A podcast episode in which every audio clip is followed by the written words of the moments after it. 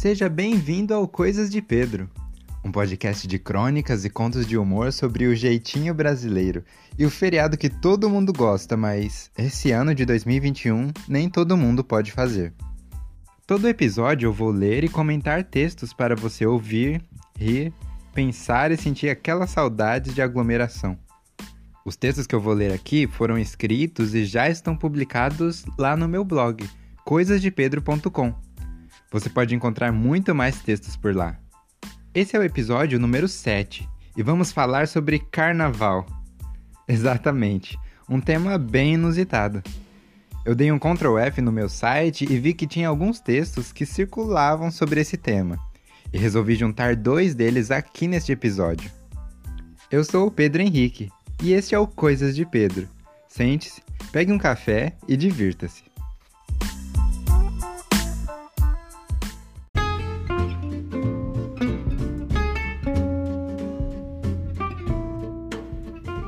Já começo esse episódio deixando bem claro que eu disse que o carnaval é o feriado que todo mundo gosta. Isso se relaciona diretamente à frase anterior sobre o jeitinho brasileiro, com a busca incessante de um bom motivo para não trabalhar. Eu, pessoalmente, nunca gostei muito do carnaval. Eu sempre aproveitei esse e outros feriados dormindo e jogando bastante videogame. Aliás, eu nunca gostei de aglomerações ao ar livre com pessoas pouco vestidas muito próximas, ouvindo uma música muito alta enquanto consomem muito álcool, entre outras coisas. E regridem regras éticas e morais com a desculpa de é carnaval.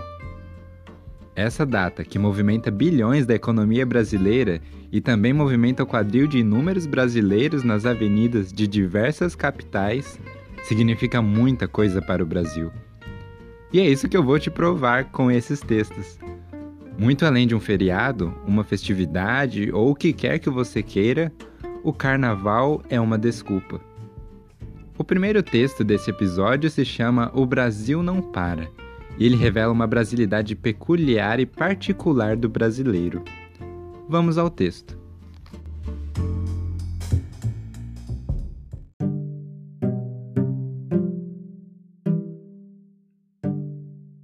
Depois das longas festividades da virada do ano, o brasileiro estava ansioso para a grande festa que é o Carnaval. E, como todos sabemos, o ano no Brasil só começa depois do Carnaval. É ou não é, Raquel?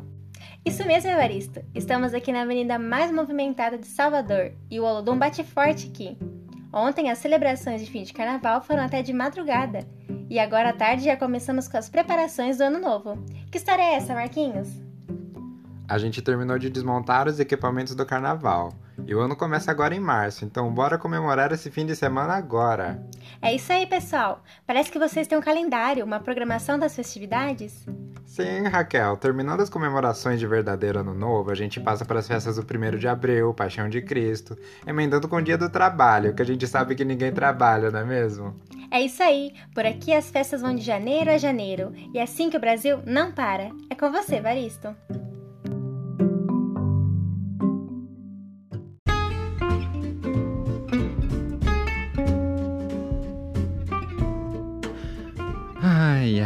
Brasil. Esse país ímpar com uma história de resiliência e de perseverança.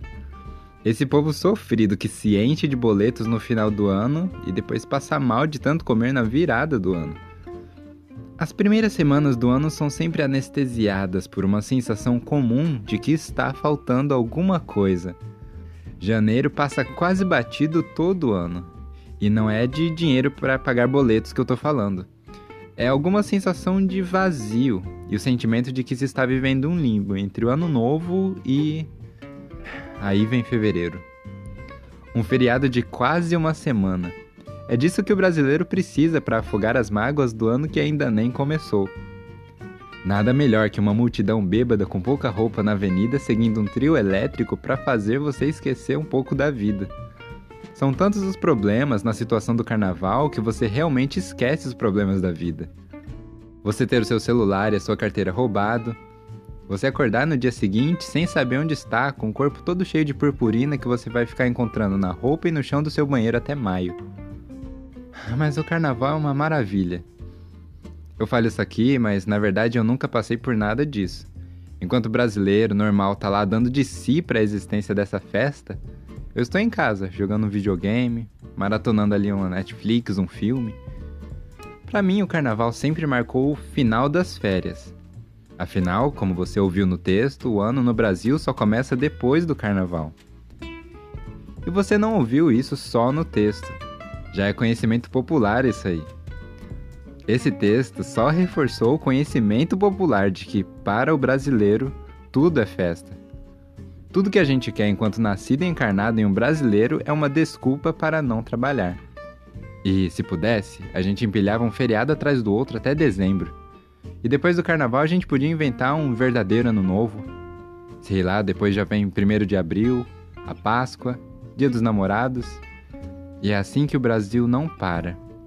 E não para mesmo.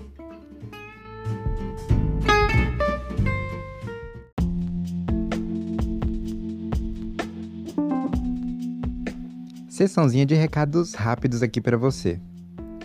Eu estou no Instagram com posts mais ou menos diários há mais de três semanas. Você sabia disso? Pois é. Recentemente chegamos a 100 seguidores lá. Começamos há pouco tempo, mas eu vou continuar fazendo conteúdo visual para vocês sobre escrita, dicas criativas e questionamentos aleatórios.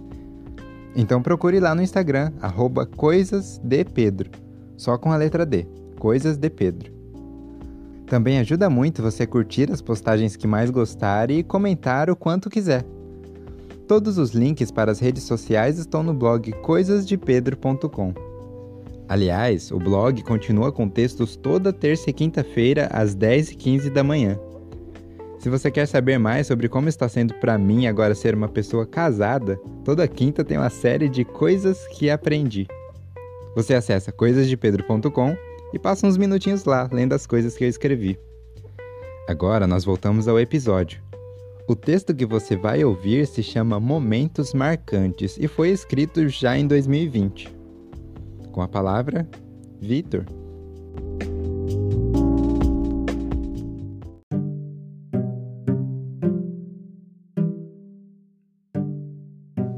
Por incrível que pareça, já sobrevivemos a 100 dias de 2020 em meio a ameaças de guerra nuclear, pandemia, carnaval, BBB, a raça humana, especialmente a brasileira, vem sofrendo muitas ameaças à vida como espécie.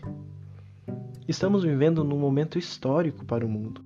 Nos livros de História e Biologia do futuro, as pessoas vão aprender o que estamos passando. Você vai contar para os seus filhos e netos, provavelmente com muito mais glamour e aventura do que realmente está sendo. As pessoas na época da Primeira Guerra Mundial chamavam aquele evento de Grande Guerra. Chamavam assim porque achavam que não haveria guerra maior que aquela. Coitados, teve. E aí mudaram o nome da Grande Guerra para a Primeira Guerra Mundial quando viram que seria uma saga. Esse exemplo mostra a visão distorcida que sempre temos do instante que estamos vivendo. Talvez o tempo se distorce enquanto olhamos para trás. Depois que ele passa, não sei. Mas a questão é que só depois entendemos como foi importante para a nossa formação enquanto seres humanos individuais e a humanidade como um todo. Estamos vivendo num ano marcante. E se você está lendo isso aqui vivo, respirando bem, parabéns. Continue fazendo a sua parte que você já sabe muito bem qual é.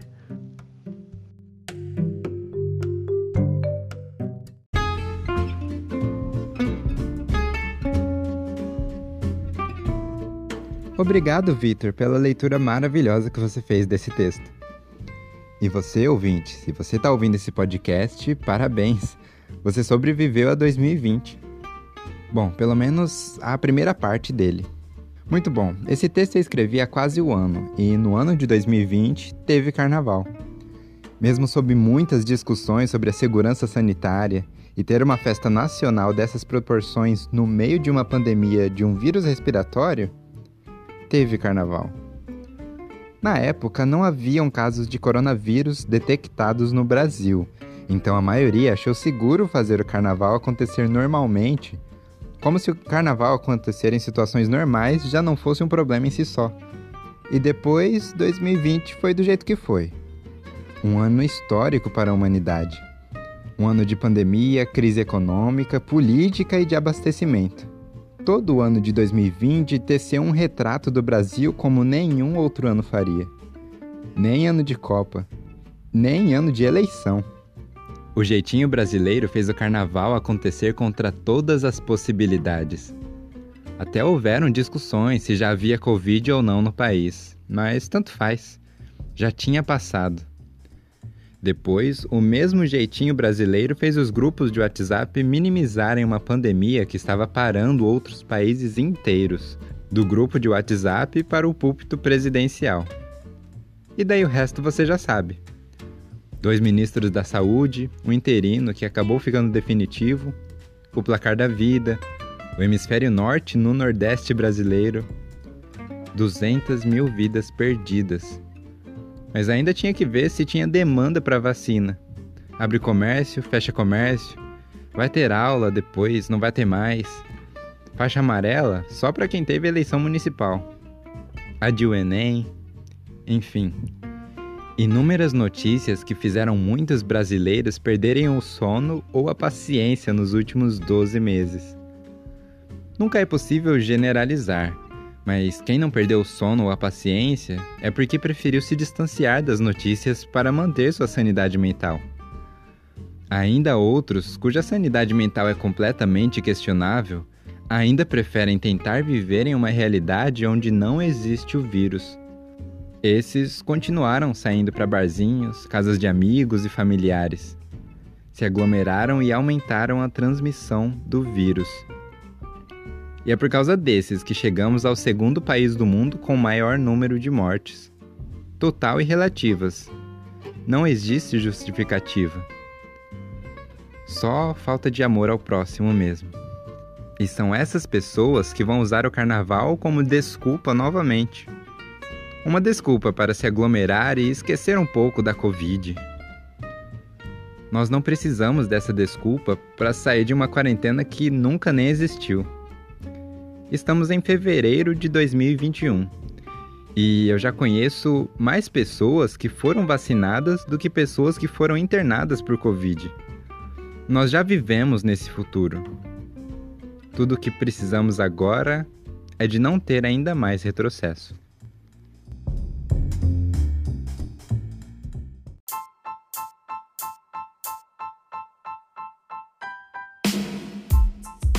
Se você gosta das coisas de Pedro, tanto o conteúdo do blog quanto desse podcast que você acabou de ouvir, você pode me apoiar de várias formas.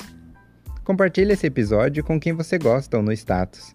Todo dia tem uma postagem nova lá no Instagram, arroba coisasdepedro, só com a letra D. Coisas de Pedro. Você me ajuda bastante ao compartilhar e curtir as postagens por lá. E por fim, você pode me apoiar no PicPay, arroba coisasdepedro ou me mandar uns dois centavos lá no pix, arroba coisasdepedro.com. Duas vezes por semana tem um post novo lá no blog. Você pode acessar e compartilhar com quem você gosta.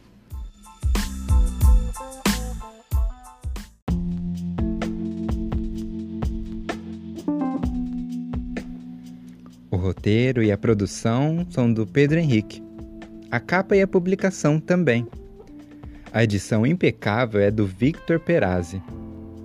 A leitura do texto Momentos Marcantes por Vitor Augusto, o arroba underline Vitor. Eu não posso deixar de agradecer a Daniele Siqueira, minha companheira inseparável que me apoia e ajuda sempre que eu preciso. E eu agradeço a você que ouviu até aqui. Eu espero vocês daqui duas semanas, no próximo episódio. Tchau, tchau.